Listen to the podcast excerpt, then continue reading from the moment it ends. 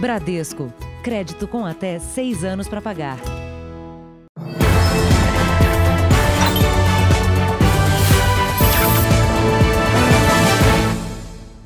Boa noite. Boa noite. Um adolescente foi detido na Fundação Casa por suspeita de roubar, armado, o celular de um motorista em São Paulo. Só que a polícia não encontrou o revólver e nem o aparelho eletrônico na casa do jovem, como indicava a denúncia. A família do adolescente acusa os policiais de truculência e acredita que a prisão foi um engano, já que o menor estava saindo de casa para trabalhar. Algemado na frente de casa, o adolescente de 17 anos é detido por policiais militares. Desesperado, ele grita ser inocente. Os moradores se revoltam. Chama a vítima. Cadê a vítima? É trabalhador que mora aqui também. E começam uma discussão com os policiais militares. Um dos PMs se exalta e faz gestos obscenos para os moradores.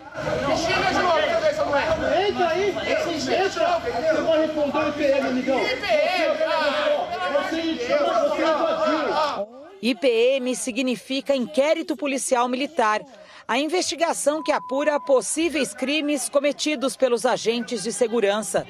O jovem foi acusado pelos policiais de roubar o celular de um motorista nesta rua, na zona norte de São Paulo.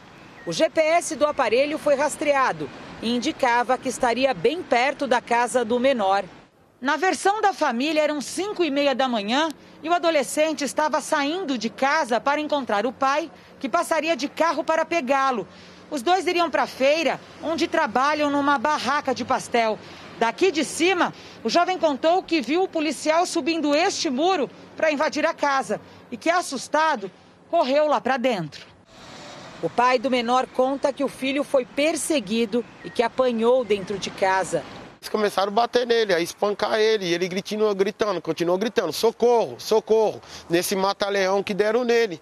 No auto de apreensão está o depoimento do motorista roubado. Ele relatou que o assaltante usava blusa escura, estava de bicicleta e armado.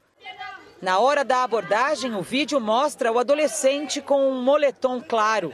Na casa dele, os policiais não encontraram o celular, a bicicleta e muito menos a arma. Ainda assim, o menor foi apreendido porque a vítima teria o reconhecido. A vítima estava dentro do carro e o policial foi e conversou com ela. Falou assim: agora não tem mais jeito, você vai pegar agora, você vai ter que falar o que aconteceu agora, porque não tem mais jeito que nós já pegamos esse rapaz, aí vai ter que levar ele para a delegacia. E ele vai assumir o roubo do, desse celular. Felizmente, meu filho é porque mora numa periferia ou porque é de cor. E eles chegam, agridem, e não é a primeira vez que meu filho é injustiçado. A Vara da Infância e da Juventude decidiu no início da noite soltar o adolescente. A Secretaria da Segurança Pública de São Paulo informou que o jovem resistiu à prisão e precisou ser contido e que durante a abordagem um PM foi agredido e fraturou o braço. Veja agora outros destaques do dia. Trump e Biden ainda disputam voto a voto em quatro estados americanos. Tribunais rejeitam pedido de presidente para encerrar a apuração. Democrata pede calma e insiste em contagem de votos. Cássio Nunes Marques toma posse como novo ministro do Supremo. Após ação de hackers no STJ, dois outros órgãos públicos investigam o ataque. Tribunal Misto mantém processo de impeachment de governador do Rio, Wilson Witzel.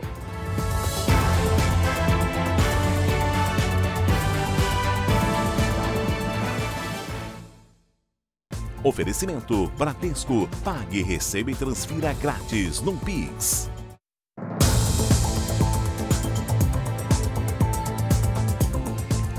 Ministério da Justiça, a Polícia Civil e o Ministério Público cumpriram mandados de busca e apreensão em vários estados contra suspeitos de piratear conteúdo pela internet, como filmes e séries de TV. Foi assim, na base da força, que logo no começo do dia, policiais entraram nas casas dos suspeitos em 10 estados brasileiros: Bahia, Ceará, Mato Grosso, Goiás, Minas Gerais, Paraná, Pernambuco, Rio Grande do Norte, Santa Catarina e São Paulo. Nos 25 endereços onde foram cumpridos os mandados de busca e apreensão, as cenas se repetiam. Centrais clandestinas para piratear e retransmitir sinais de TV e transmissão ilegal de conteúdo online, os serviços de streaming. Tudo controlado por computadores e aplicativos. Os alvos tinham motos e carros importados na garagem, o que revela o lucro alcançado com esse tipo de crime. Apenas um alvo da operação, com registros já identificados de um faturamento anual de 94,5 milhões de reais. Em Santa Catarina, a polícia apreendeu dólares, reais, cartões de crédito, documentos e uma arma. Os investigados vão responder por crime contra a propriedade intelectual e formação de quadrilha. A operação teve apoio das embaixadas dos Estados Unidos e do Reino Unido e terminou com mais de 300 sites e aplicativos bloqueados. A pena para quem explora ou consome pirataria digital vai de 2 a 4 anos de prisão e multa. A estimativa é de que mais de 4 milhões de famílias no país façam uso de sinal irregular. Outros crimes eh, cibernéticos também serão alvos de operações futuras e queremos ampliar a tecnologia, a necessidade de nós termos eh, eh, aplicações em áreas tecnológicas para combater esse tipo de crime. Moradores de uma comunidade do Rio de Janeiro foram acordados hoje com um tiroteio entre policiais militares e criminosos. Segundo a corporação, equipes da unidade de polícia pacificadora foram acionadas para apoiar uma operação contra o tráfico de drogas quando o confronto começou. Na janela de casa, muitas pessoas registraram o som dos tiros. Ninguém ficou ferido. A ação terminou sem prisões ou apreensões. A polícia do Rio de Janeiro prendeu um homem suspeito de liderar uma organização criminosa que é apontada como a maior do país em furto e desvio de combustíveis. Denilson Silva Peçanha estava em Vila Velha, no Espírito Santo. O homem conhecido como Barão do Petróleo passou os últimos quatro anos foragido. Usava outra identidade e assumiu uma nova família. Ele é suspeito de furtar combustível dos dutos da Petrobras. Ele já vinha sendo monitorado há cerca de um mês e a principal atuação dele e da organização criminosa dele é na região sudeste. As investigações mostram que, mesmo à distância, Denilson continuava chefiando as ações da quadrilha. Para despistar a polícia, tinha uma vida confortável, mas discreta. Não tinha carro, usava transporte por aplicativo. E os seis postos de combustíveis que tinha em cidades capixabas estavam em nome de laranjas. Denilson, que também era chamado de Maninho do Posto, foi vereador na Baixada Fluminense. O grupo, que seria liderado por ele, teria desviado em dois anos mais de 14 milhões de litros de combustível, retirados dos dutos por uma espécie de bica. Depois, transportavam em carretas-tanques. Não é demais chamá-lo de barão do petróleo, dada a envergadura que o Maninho do Posto alcançou no Brasil, como líder da maior organização criminosa voltada para a prática desse crime.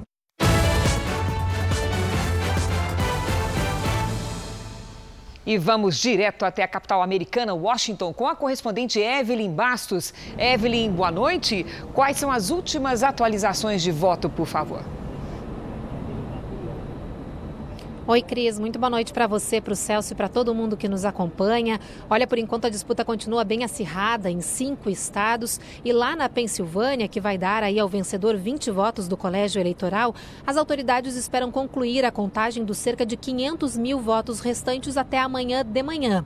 Já no estado de Nevada, que pode aí determinar a vitória de Joe Biden, concedendo a ele seis votos do colégio eleitoral para que ele complete os 270 para vencer a eleição, também é esperada encerra, o encerramento aí da apuração nesta sexta-feira, mas não foi especificado exatamente o horário.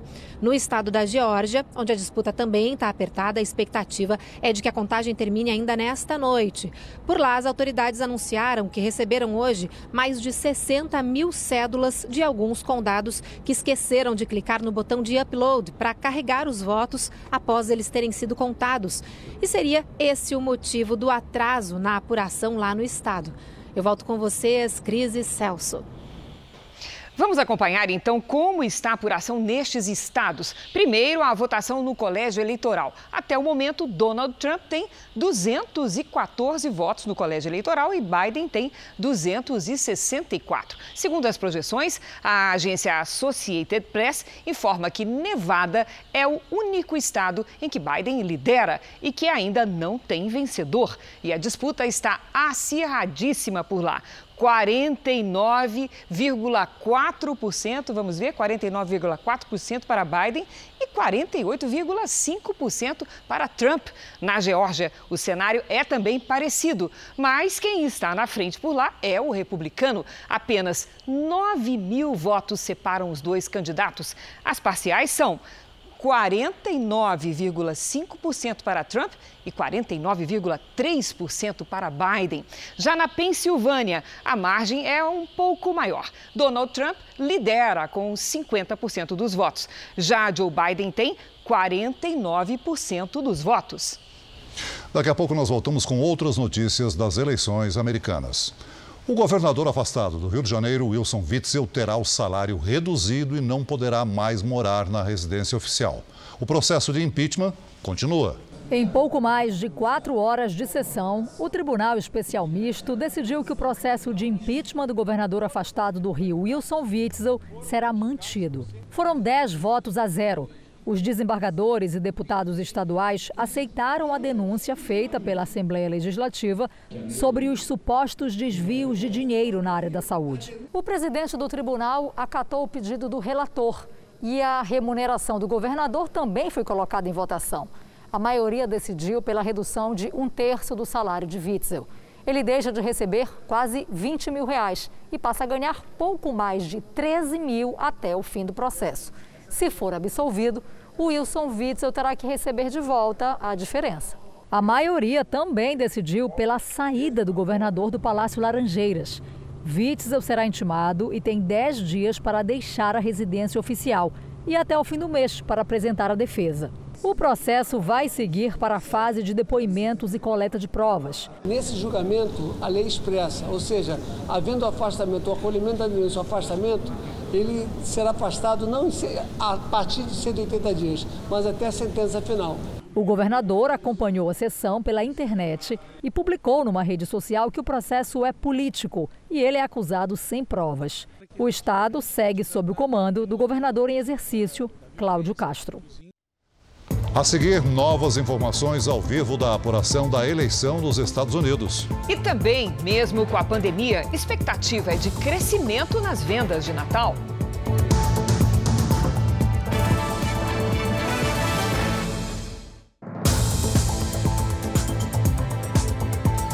O presidente Jair Bolsonaro participou hoje da inauguração do sistema de abastecimento de água em Piranhas, no sertão de Alagoas. Por causa do mau tempo, o avião que trouxe o presidente mudou de rota e pousou em Aracaju. Na capital de Sergipe, ele comeu pastel e tirou fotos com apoiadores. A comitiva chegou a Piranhas já no estado vizinho com duas horas de atraso. O presidente participou da inauguração de obras que vão ajudar a fornecer água para 10 mil moradores da região rural. Além da ampliação do sistema de abastecimento aqui no distrito de Piau, o governo anunciou a liberação de 14 milhões e 800 mil reais para a continuidade das obras do Canal do Sertão de Alagoas. A previsão é que o trecho da construção que fica na região termine até março do ano que vem. No palanque estava presente o senador por Alagoas e ex-presidente Fernando Collor. Jair Bolsonaro exaltou as próximas gerações. Aqui do meu lado, dos que estão aqui em cima, com todo respeito, falta citar dois ainda. É o mais importante, prezado Fernando Collor, é o Levi. É o mais importante dos presentes nesse local. É para ele que nós devemos legar um Brasil melhor. O presidente também destacou outro alagoano, importante aliado na articulação política do governo com a Câmara dos Deputados é o prezado deputado Arthur Lira. Mais do que fazer articulação, é uma pessoa sempre pronta, sempre alerta a trabalhar pelo seu Estado. Tenho certeza que na próxima vez, sem a Covid, ele estará presente entre nós. Bolsonaro, ao comentar a eleição americana, falou sobre a independência do território brasileiro. Nós acompanhamos a política externa. Nós realmente somos uma pátria abençoada. Ninguém tem o que nós temos. Mas, para nós dizer que isso é nosso, isso passa pela conscientização de cada um cidadão brasileiro. O presidente voltou para Brasília no começo da tarde.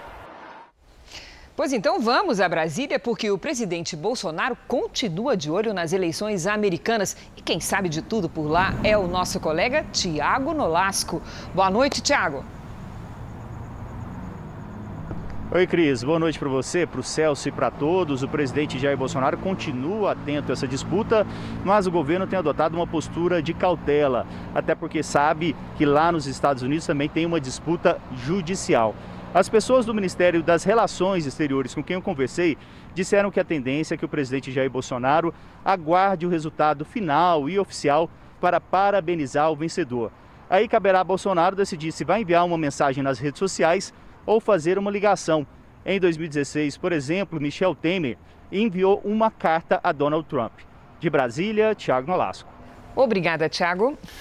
O novo ministro do Supremo Tribunal Federal tomou posse hoje. Cássio Nunes Marques é o primeiro indicado pelo presidente Jair Bolsonaro, que esteve presente na cerimônia. Piauiense de Teresina, Cássio Nunes Marques é formado em Direito pela Universidade Federal do Piauí. Foi advogado e atuou como desembargador do Tribunal Regional Federal da Primeira Região em Brasília. Por causa da pandemia, a posse, que durou cerca de 15 minutos, não teve discursos. A mesa foi ocupada pelo presidente Bolsonaro, pelo anfitrião Luiz Fux e pelos presidentes da Câmara, do Senado, da OAB e o Procurador-Geral da República, Augusto Aras. O novo integrante entrou no plenário acompanhado por Alexandre de Moraes, até então ministro com menor tempo de STF, e de Gilmar Mendes, o segundo mais antigo. O decano, Marco Aurélio, não compareceu à posse por fazer parte do grupo de risco da Covid-19. Prometo bem e fielmente cumprir os deveres do cargo de ministro do Supremo Tribunal Federal em conformidade com a Constituição e as leis da República. O mais novo ministro do Supremo foi o primeiro indicado pelo presidente Bolsonaro. Pela atual legislação, poderá ocupar o cargo até completar 75 anos, idade limite para a aposentadoria. Ele substitui Celso de Mello, que se aposentou após 31 anos de magistratura. O novo ministro adotou os dois sobrenomes para ser identificado e será tratado aqui no Supremo Tribunal Federal como Nunes Marques. Aos 48 anos, é o magistrado mais jovem da corte. O presidente do STF, Luiz Fux, falou sobre as qualidades do novo integrante. A posse do Supremo Tribunal Federal de ministro é uma posse muito sucinta. Então eu me limitei a dar as boas-vindas pelo Supremo e também, digamos assim, ressaltar que ele preenche todos os requisitos constitucionais do notório saber e também da reputação ilibada. E que sempre o Supremo recebe de braço aberto um novel integrante. Por problemas de acesso à internet, o Ministério da Saúde não divulgou os números de hoje da pandemia no Brasil. Os dados que nós vamos mostrar agora são do Conselho Nacional de Secretários de Saúde. Segundo o CONAS, o país tem hoje 5 milhões e 612 mil casos da Covid-19. São mais de 161.700 mortos. Foram registrados 600 630 mortes nas últimas 24 horas. Nós voltamos a falar sobre a apuração dos votos da eleição americana. Vamos retornar com a correspondente Evelyn Bastos, que está em frente à Casa Branca e tem todas as informações. Evelyn, houve hoje protestos nos locais de apuração. Qual é o seu relato sobre esse assunto? Pois é, Cris, alguns manifestantes aí a favor do presidente Donald Trump exigem que a contagem das cédulas seja interrompida imediatamente. Mas esses protestos também acontecem também aí por parte dos eleitores do Joe Biden, que exigem que cada voto seja contado até o final. Lá na Filadélfia, os dois grupos se encontraram hoje e houve bate-boca. E em Detroit também houve uma tentativa de interromper a contagem. Mas as autoridades do estado do Michigan, onde a apuração já se encerrou, disseram que nenhum tipo de atraso aconteceu por causa desses desses protestos. Eu volto com vocês, Cris e Celso. Obrigada, Evelyn. Veja a seguir, depois da ação de hackers no STJ, dois outros órgãos públicos investigam o um ataque. E também divulgado na íntegra vídeo de julgamento de estupro em que advogado humilhou o jovem. E ao vivo dos Estados Unidos, o tribunal rejeita pedido de Trump para encerrar a apuração em dois estados.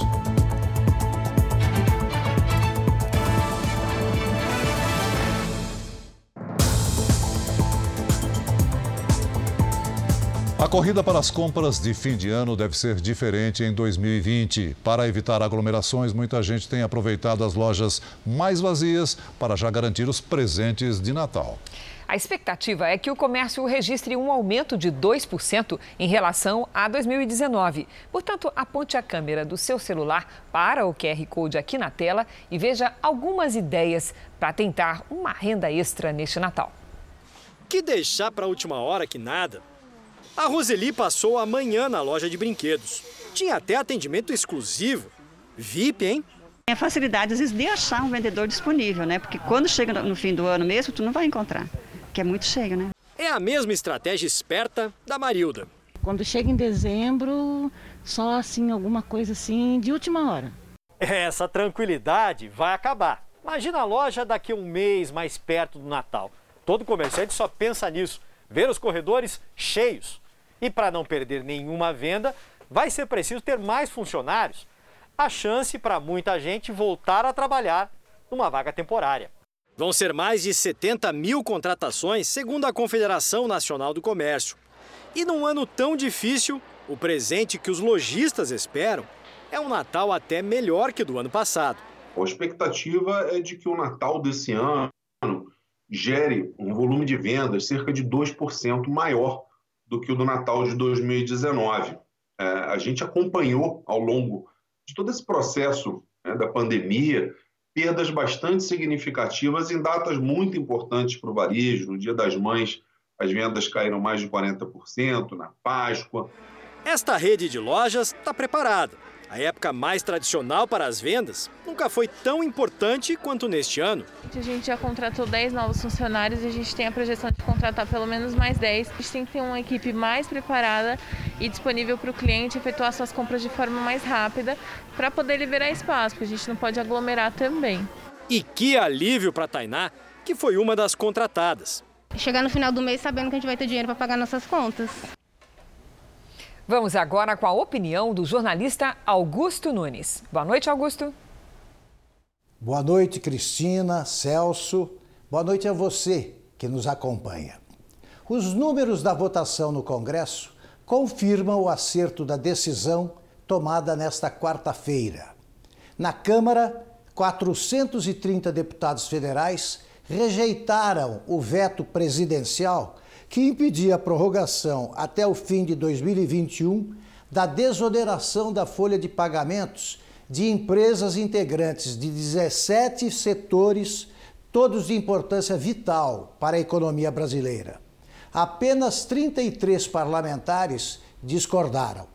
No Senado, por pouco não se alcançou a unanimidade. O veto foi derrubado por 64 votos a 2. No auge da pandemia, a desoneração permitiu que milhares de empresas que empregam 6 milhões de trabalhadores enfrentassem o coronavírus sem recorrer a demissões. Agora, com a pandemia sob controle, a prorrogação vai garantir investimentos que ampliarão expressivamente a oferta de empregos. Também por isso, mesmo os líderes da bancada governista do Congresso apoiaram a derrubada do veto. Melhor para o Brasil. A gente volta agora a Washington com a correspondente Evelyn Bastos, porque o Tribunal do Estado da Geórgia rejeitou uma ação da equipe de campanha de Donald Trump que pede o encerramento da contagem de votos naquele estado. Evelyn, como é que foi essa decisão da Justiça?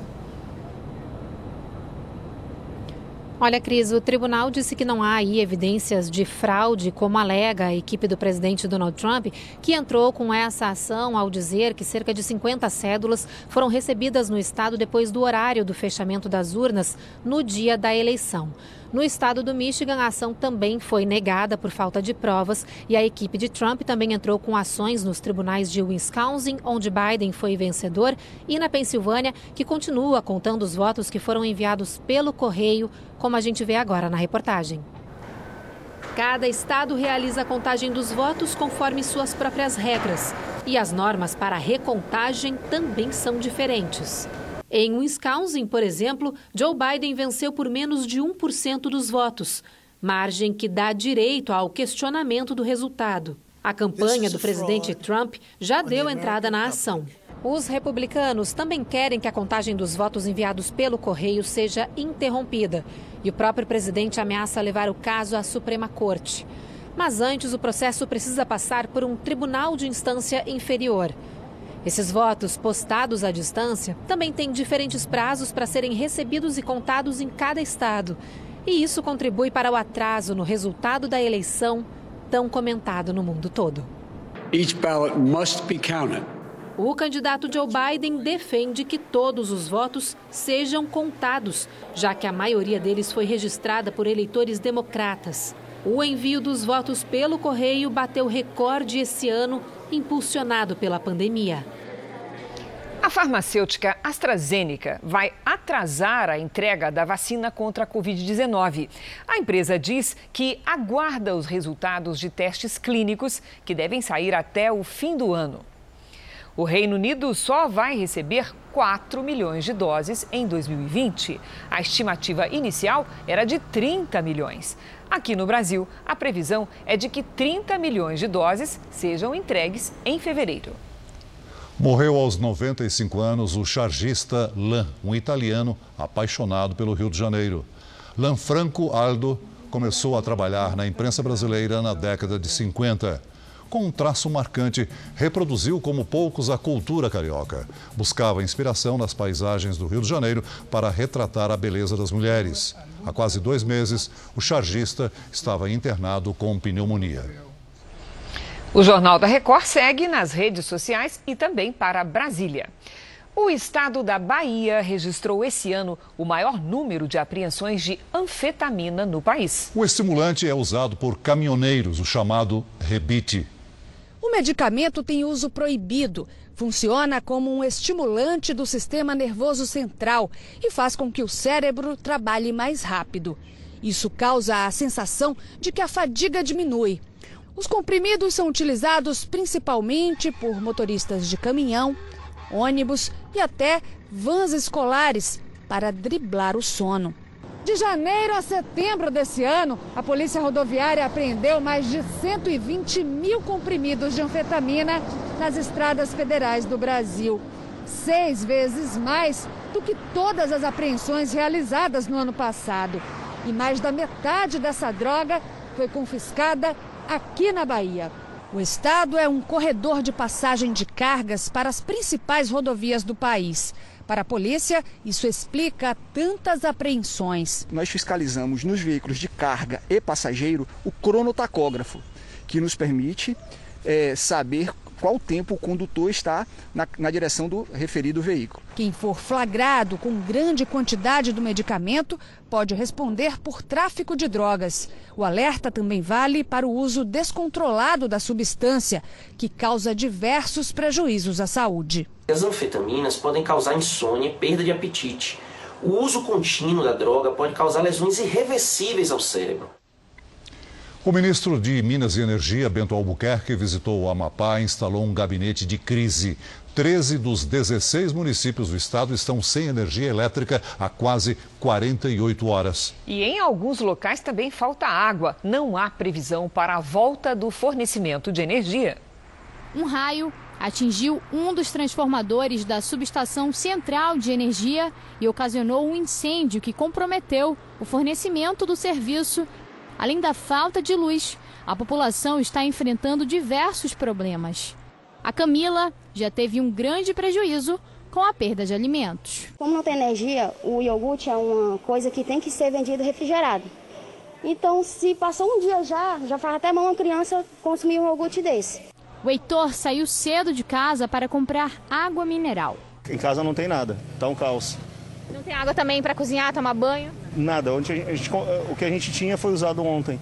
Por causa do rompimento no fornecimento de energia, Macapá e outros municípios estão sem água. Essa distribuidora abriu as portas às 8 horas da manhã. Às 9, quem veio até o local ficou sem comprar água. Em uma hora, 800 garrafões foram vendidos. A demanda está grande porque não tem previsão. Aí, se não tem previsão, logo a demanda aumenta, porque é necessário água para praticamente tudo, né? Banho, comer. O ministro de Minas e Energia, Bento Albuquerque, visitou o Amapá nesta quinta-feira e instalou o gabinete de crise. Ele foi criado não só para restabelecer a segurança energética do Amapá, o fornecimento de energia para a população do Amapá, mas também para apurar responsabilidades, rever planejamento e sugerir medidas que serão adotadas para que eventos como esse não ocorram mais. A Polícia Federal prendeu 33 integrantes de uma das maiores facções criminosas do Rio Grande do Sul. Segundo a investigação, a quadrilha lavava o dinheiro do tráfico internacional de drogas num esquema semelhante ao executado pelas máfias italianas. No piso do imóvel, um fundo falso com 170 quilos de cocaína. Essa era apenas uma das formas usadas pela quadrilha para esconder a droga. O esquema de tráfico internacional, lavagem de dinheiro e crimes contra o sistema financeiro rendeu à organização criminosa pelo menos 70 carros, muitos de luxo, 92 imóveis e até um Aras. 33 pessoas foram presas, incluindo os chefes do grupo.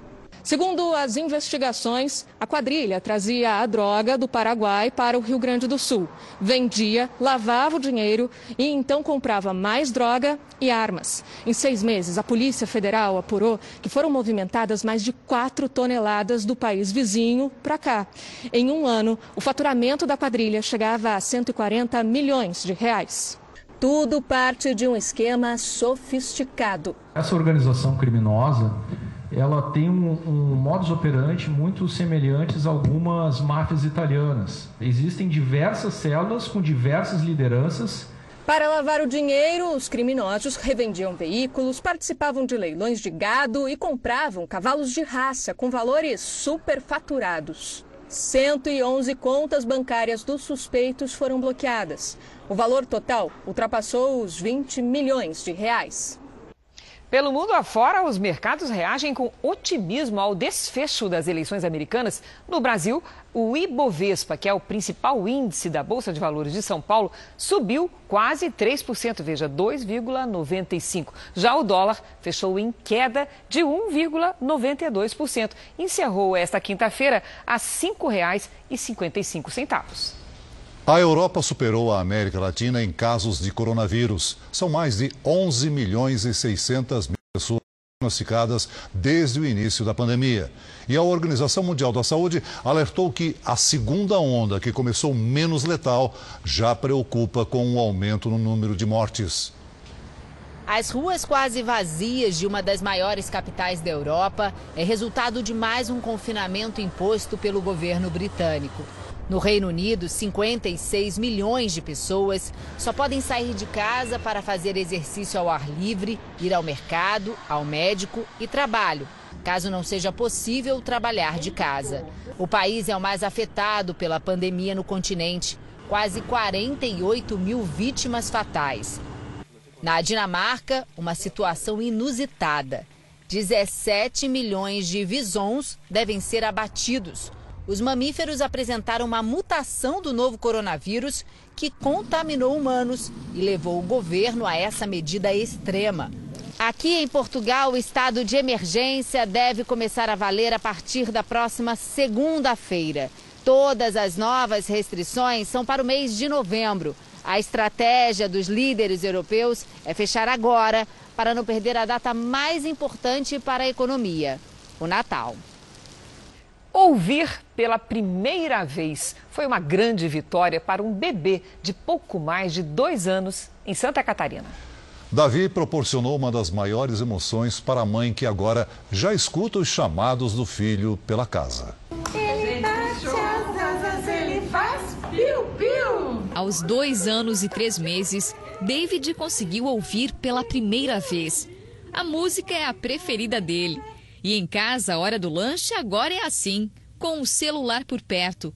Uma grande vitória, difícil de explicar. Foi a primeira vez que ele soube o que, que era um som de verdade, definir uma coisa da outra. Ele começou a chorar, eu falei com ele, ele olhou para mim, começou a chorar de novo. Não tem como explicar. Graças ao aparelho, Rosângela ouviu pela primeira vez o filho chamá-la de mãe. Eu chorei muito, daí eu falei, fala mamãe, fiquei repetindo, fala mamãe, mamãe. E ele ficava falando mamãe e dava risada. Mostrava assim, que ele era ali que ele estava escutando. David nasceu com surdez profunda e também sofre de uma síndrome que compromete os ossos da face e da mandíbula e causa má formação nas orelhas e fissura no céu da boca. Por causa desses problemas e da idade, ele não pode fazer cirurgia. A solução encontrada foi esse aparelho com banda elástica, importado da Dinamarca e colocado nesse hospital de Bauru. Nós escutamos de duas formas, através da via aérea, que é o som indo através do ar, e através de condução óssea, condução por sólidos. E é dessa forma que o Davi escuta e escuta muito bem agora com os aparelhos. De Joinville, Santa Catarina, para Bauru, São Paulo. São mais de 680 quilômetros que mãe e filho percorrem para conseguir acesso ao tratamento 100% custeado pelo SUS. Eles só precisam se preocupar com a hospedagem e a alimentação. Eu nunca vou ter palavras suficientes para agradecer. Qualquer coisa que eu diga vai ser pouco ainda de tudo que eles fizeram e ainda faz pelo meu filho e por mim.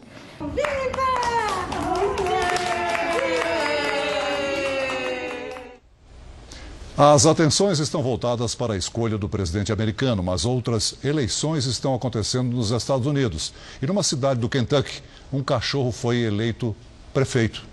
O bulldog francês Wilbur foi eleito com mais de 13 mil votos. O filhote de seis meses vai substituir uma cadela pitbull que estava no cargo. Nos últimos anos, cinco cães já foram eleitos em vilarejos americanos. Na prática, eles não são os responsáveis por tomar as decisões na cidade, mas ajudam a arrecadar dinheiro para eventos e a manutenção do patrimônio público íntegra da audiência da promotora de eventos, Mariana Ferrer, foi divulgada hoje depois que o Ministério Público de Santa Catarina pediu a quebra de sigilo. O juiz chega a interromper o advogado do réu pelo menos três vezes. O advogado de Mariana Ferrer afirmou que a atitude do magistrado foi insuficiente e que ele deveria ter sido mais incisivo para proteger a jovem. A audiência virtual já começou tensa, com o advogado de defesa do réu fazendo acusações contra a vítima. Por favor, eu gostaria de saber e nós vamos mandar um fiscal nosso lá acompanhar o ato. A influenciadora digital e promotora de eventos Mariana Ferrer acusou o empresário André Aranha de estupro. Ele foi inocentado em primeira instância. A íntegra da audiência mostra momentos em que o juiz Hudson Marcos tentou, sem sucesso, conter o advogado Cláudio Gastão da Rosa Filho. Mas daí nós vamos ter que suspender o ato se continuar assim, porque daí não, não tem condições. Doutor Gastão, vamos às perguntas objetivamente para a gente tentar chegar a um, um... A interferência do juiz não impediu que o advogado mostrasse fotos de trabalhos de Mariana como modelo. A forma como o juiz conduziu a audiência vem sendo questionada. Assim como no campo de futebol, ele é a pessoa que dá o cartão amarelo, dá o cartão vermelho, encerra o jogo e dá a punição. Então ele não poderia jamais deixar que a audiência fosse conduzida da forma que foi. A gravação de três horas será analisada pelo Conselho Nacional de Justiça, que abriu um procedimento disciplinar para apurar a conduta do juiz durante a audiência. A postura do promotor também será investigada pelo Conselho Nacional do Ministério Público. Para o advogado de Mariana Ferrer, o juiz permitiu que a vítima fosse humilhada no julgamento. Isso não é uma postura de uma audiência onde a, a, a vítima está sendo massacrada. Você precisa ser mais incisivo. Né? Então, você espera uma postura que o senhor não pode continuar nessa linha. O Tribunal de Justiça de Santa Catarina informou que a Corregedoria abriu um procedimento de apuração do caso, após receber um ofício da Secretaria Nacional de Políticas para as Mulheres. O advogado do réu, Cláudio Gastão, afirmou que repudia qualquer forma de agressão ou violência contra a mulher. Disse ainda que acredita ter atuado dentro dos limites legais e profissionais durante o julgamento e que jamais teve a intenção de ofender ou agredir quem quer que seja. E o caso Mariana Ferrer é o assunto do podcast JR 15 Minutos de hoje. Ouça no r7.com, Play Plus, YouTube e nos aplicativos de podcast. Hackers ampliaram os ataques em Brasília. Além das redes do Superior Tribunal de Justiça, órgãos públicos também ficaram fora do ar. A Polícia Federal está no caso. Foi mais um dia com computadores e telefones desligados e todo o sistema de informática do STJ fora do ar. Desde o ataque à rede de computadores do tribunal, a rotina tem sido essa mesmo com as invasões, os dados de processos foram preservados, porque as informações estão salvas em ambiente digital. Os técnicos acreditam que a ação causou problemas apenas na infraestrutura da rede. O primeiro ataque foi às três da tarde de quarta-feira. Inicialmente, os técnicos do tribunal consideraram uma falha na rede, mas depois perceberam que o problema estava no acesso aos servidores. A equipe de tecnologia do STJ passou a trabalhar na tentativa de reestabelecer o sistema. Só por volta das oito da noite, ainda na quarta, constatou a invasão. Os técnicos descobriram que novas tentativas de ataques voltaram a acontecer, só que num ambiente de backup dos sistemas. Imediatamente, a ordem foi bloquear todos os links de acesso à internet do STJ e as contas de usuário que haviam acessado a rede nas últimas 24 horas. O tribunal ainda avalia a extensão dos danos. Depois da invasão, o STJ divulgou esta resolução, que suspende todas as sessões de julgamento e os prazos processuais de 3 a 9 de novembro. Até agora, 129 processos deixaram de ser julgados e 2.500 decisões não puderam ser publicadas no Diário Oficial. Ataques também foram registrados no Ministério da Saúde. Os servidores não puderam usar computadores nem telefone. Tinha sistema, a rede caiu, né? A rede não estava funcionando, então não, não, tinha, não tinha o que fazer, não tinha como fazer nada. Estava sem internet. Os sistemas do governo do Distrito Federal também foram alvo de uma tentativa de ataque de hackers. Para garantir a segurança dos dados, a Secretaria de Economia tirou todos os servidores do ar. Serviços como pagamento de impostos online não puderam ser realizados. Pelo menos outras sete instituições aqui em Brasília paralisaram as atividades após as suspeitas de ataques cibernéticos. Computadores tiveram que ser desligados às pressas, sistemas foram retirados do ar.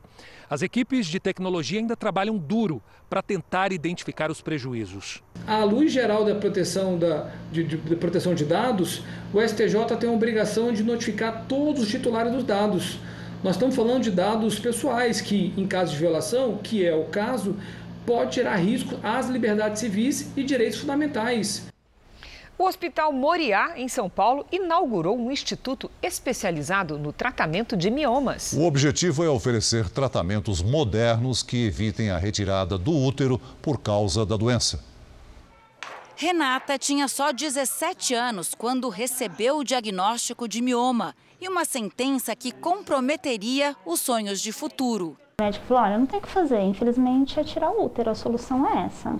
O mioma é um tumor benigno que se forma no útero por uma desordem hormonal. Eles podem ser pequenos e múltiplos ou atingir tamanho maior do que o próprio útero. Em alguns casos, as mulheres com miomas apresentam sangramento, dor abdominal e dificuldade para engravidar. A doença afeta metade das mulheres brasileiras em idade fértil. Muitas vezes é silenciosa. Segundo o Ministério da Saúde, por ano o Brasil realiza 300 mil cirurgias para a remoção do útero. Mas hoje tratamentos modernos já permitem saídas menos invasivas. E é esta a proposta do Instituto de Miomas do Hospital Moriá. O corpo médico, todo especializado, realiza cirurgias robóticas e faz uso de novas técnicas para tratar o problema. O objetivo é priorizar tratamentos que conservem o útero para beneficiar a paciente que quer ter filhos. As mulheres hoje ah, passaram a adiar a maternidade, elas estão tendo os filhos ah, mais tarde do que tinham décadas atrás. E como os miomas surgem de uma maneira bastante frequente a partir dos 30 anos, essa busca dos tratamentos conservadores, ela se faz muito importante.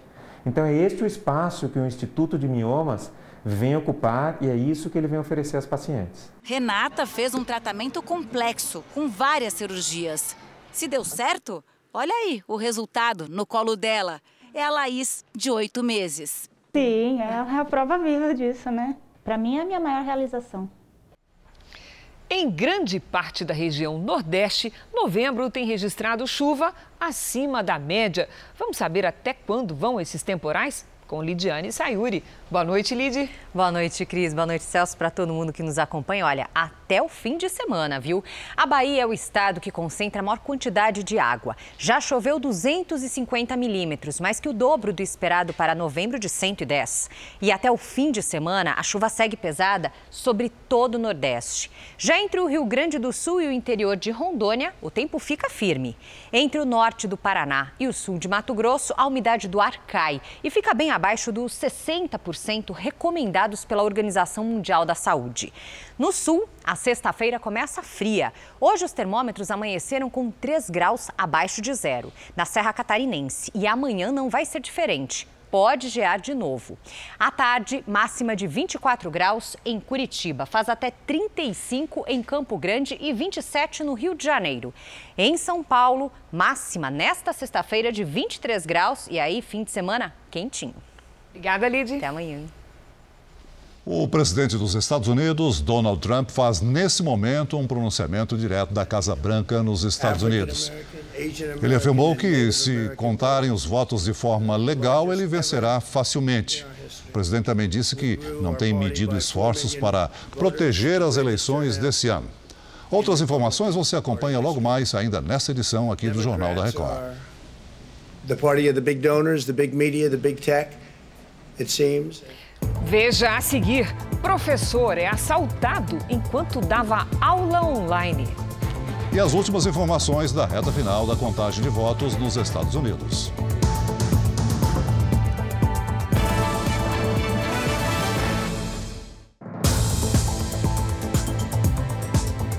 Um professor foi assaltado em São Paulo enquanto dava aula online. O ataque foi filmado e quem assistia às aulas chamou a polícia.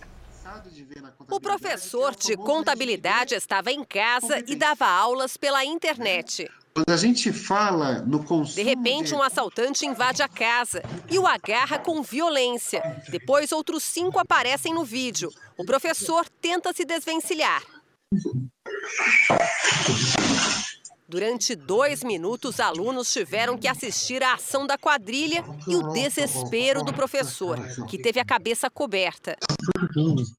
Mário usava fones de ouvido. Não ouviu nenhum barulho durante a invasão.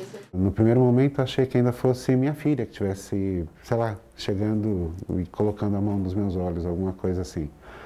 Só a hora que apertou que eu percebi, tentei reagir, mas aí começou a chegar um monte de gente o crime foi nesta rua, na zona norte de São Paulo. A filha, que tem 23 anos e está grávida de oito meses, ouviu a gritaria, desceu as escadas e também foi feita refém. Eles reviraram a casa inteira, atrás de dinheiro, atrás de qualquer coisa que eles achavam que tinha valor. Foram os alunos que participavam da aula online que chamaram a polícia. A casa foi cercada e o helicóptero da Polícia Militar sobrevoou a região. Os seis suspeitos foram presos. Três deles têm menos de 18 anos. Celulares, relógio e dinheiro do professor foram recuperados. A sensação continua sendo a de você não estar seguro em lugar nenhum.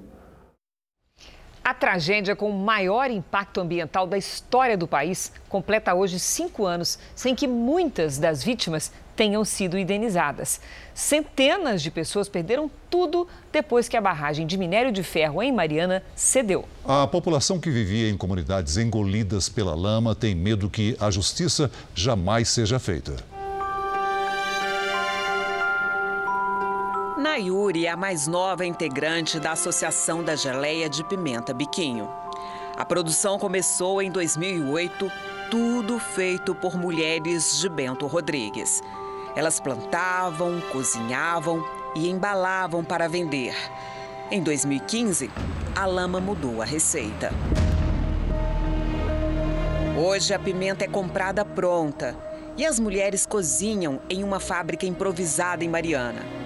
Longe da terra, do canto dos pássaros que embalavam o movimento para chegar no ponto certo da geleia, conquistado ao longo de anos de experiência. Tem aproximadamente um ano que a Marinalva não volta a Bento Rodrigues. Ela já teve algumas oportunidades de ir lá, mas não conseguiu voltar no lugar que ela praticamente nasceu e foi criada e o lugar foi destruído. O médico mesmo já falou que era melhor para a saúde, porque ir lá realmente dói, dói muito. Nayuri só teve coragem agora. É a primeira vez que ela volta a Bento Rodrigues desde a tragédia. Cinco anos depois, a família de Nayuri não foi indenizada. Ela conta que as verduras e legumes consumidos pela família eram plantados aqui. Ninguém da nossa família precisava ir no sacolão. Agora não há nenhum vestígio da casa da avó. Da casa da Marinalva também só restam lembranças. Ela morava aqui com seis filhos e três netos.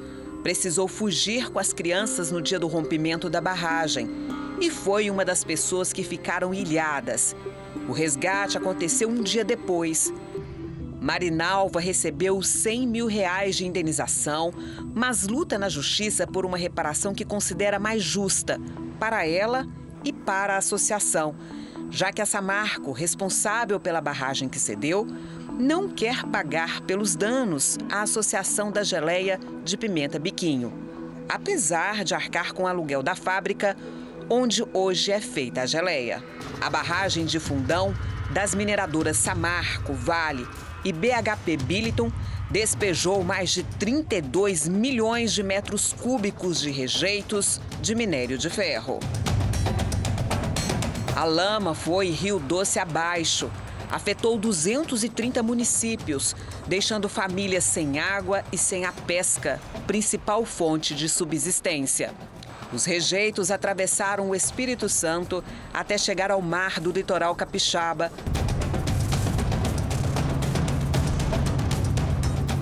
19 pessoas morreram, entre elas o marido da Tânia, o operador de máquinas Daniel Altamiro de Carvalho, de 53 anos. Cada um fala uma coisa, uns falam que, que ele tentou sair, outros falam que ele estava com coisa no ouvido, ele não viu, ficou, estava dentro do, do trator, então a gente não tem, não sabe como que, que foi, né? A dona de casa conta que faltavam quatro meses para o marido se aposentar. Foram 23 anos de união e muitos planos para envelhecer juntos. Tem uma rampa aqui, na escada, aqui do lado. E ele falou: essa rampa aqui é para quando a gente ficar velho subir nela. A filha mais velha cobra que os responsáveis pela tragédia sejam finalmente condenados. Quer a justiça mesmo é, que seja feita, que os, que os responsáveis realmente paguem, que foram gananciosos, que foram negligentes. A Fundação Renova, criada para cuidar das indenizações, informou que já foram pagos 2 bilhões e 600 milhões de reais a 321 mil pessoas atingidas pelo rompimento da barragem. Sobre a agricultora familiar Nayuri, a fundação afirma não comentar casos individuais. A tempestade tropical ETA chegou a Honduras depois de atingir a costa da Nicarágua, deixando quatro mortos. As chuvas provocaram a cheia de um dos principais rios da capital hondurenha. Equipes de resgate continuam as buscas por desaparecidos. Os deslizamentos destruíram nove estradas e pelo menos cinco pontes. Centenas de moradores estão desabrigados. Um barco com mais de 50 pessoas naufragou no rio Ganges, o mais famoso da Índia. 25 passageiros foram resgatados. As autoridades fizeram buscas durante o dia, mas admitiram que é difícil encontrar sobreviventes. Apenas dois corpos foram recuperados. Viagens em barcos lotados são comuns naquele rio, provocando acidentes. A capital da Índia registrou o maior nível de poluição atmosférica em um ano. A qualidade do ar em Nova Delhi está 14 vezes mais tóxica do que o limite definido pela Organização Mundial da Saúde. Os altos níveis de poluição são comuns nesta época do ano e as autoridades indianas podem suspender o uso de carros e interromper construções na cidade se os índices permanecerem perigosos nas próximas 48 horas. Voltamos a falar das eleições americanas. O Jornal da Record ouviu especialistas para saber o que pode mudar para o Brasil. Vença Joe Biden ou Donald Trump. Uma vitória de Biden é o que pode provocar mudanças na atual relação Brasil e Estados Unidos. Se o Biden vencer, o Brasil vai ter que fazer, provavelmente, o Brasil vai ter que fazer uma readequação da sua política externa. Se Donald Trump vencer, pouca coisa muda. O presidente Bolsonaro tem boas relações com o atual governo. A gente já espera, no fim das contas, a manutenção é, das políticas econômicas que vinham sendo firmadas entre, entre os dois líderes. Né? Com Trump ou Biden, a China continua um adversário comercial dos Estados Unidos. Por isso, não deve mudar, por exemplo, o acordo recente fechado pelo Brasil com os americanos em relação à internet 5G, já Biden, se vencer, deve pressionar o país sobre o meio ambiente. O Brasil chamou atenção pelas queimadas na Amazônia. E o Biden é, já tem isso aí é, visto como um, uh, uma, uma carta na manga, digamos assim, para pressionar o Brasil, para pressionar o governo Bolsonaro. O Brasil é a maior economia da América Latina. E segundo especialistas, essa importância do país não será ignorada não importa quem saia vencedor. O Biden, apesar de ter é, certos pontos de discordância com o governo Bolsonaro, ele sim vai buscar um alinhamento e a cooperação. Então, os acordos bilaterais que o Brasil firmou com os Estados Unidos, é, muito provavelmente se, se manterão e o presidente Trump acabou seu discurso na Casa Branca agora há pouco. A correspondente Evelyn Bastos traz as informações diretamente de Washington. Evelyn, o que foi que o presidente Trump disse de mais importante nesse pronunciamento? Olha, Chris, Trump voltou a acusar o processo eleitoral de fraude e disse que seria eleito se fossem computados apenas os votos legais. O presidente disse ainda que recebeu muitos votos de mulheres, latinos e negros e que essa está sendo a votação mais expressiva do Partido Republicano dos últimos anos. Para Trump, não houve uma onda azul do jeito como foi previsto, mas em vez disso estamos vendo uma onda vermelha. Trump disse ainda que contestou a apuração de muitos estados e que já é o vencedor do estado da Pensilvânia, que continua computando os votos pelo correio. Mas o sistema de contagem, para ele, é controlado pelos democratas e ele acredita que a votação esteja sendo roubada, mas que ele não vai deixar que isso aconteça. Cris. Muito obrigada, Evelyn. Bom trabalho para você. Então, só para reforçar, nós continuamos a cobrir a eleição americana. E o Jornal da Record de hoje termina aqui. A edição na íntegra e também a nossa versão em podcast estão no Play Plus e em todas as nossas plataformas digitais. E à meia-noite e meia, você já sabe, tem mais Jornal da Record. Fique agora com a novela Amor Sem Igual. A gente se vê amanhã. Até lá. Boa noite e até amanhã.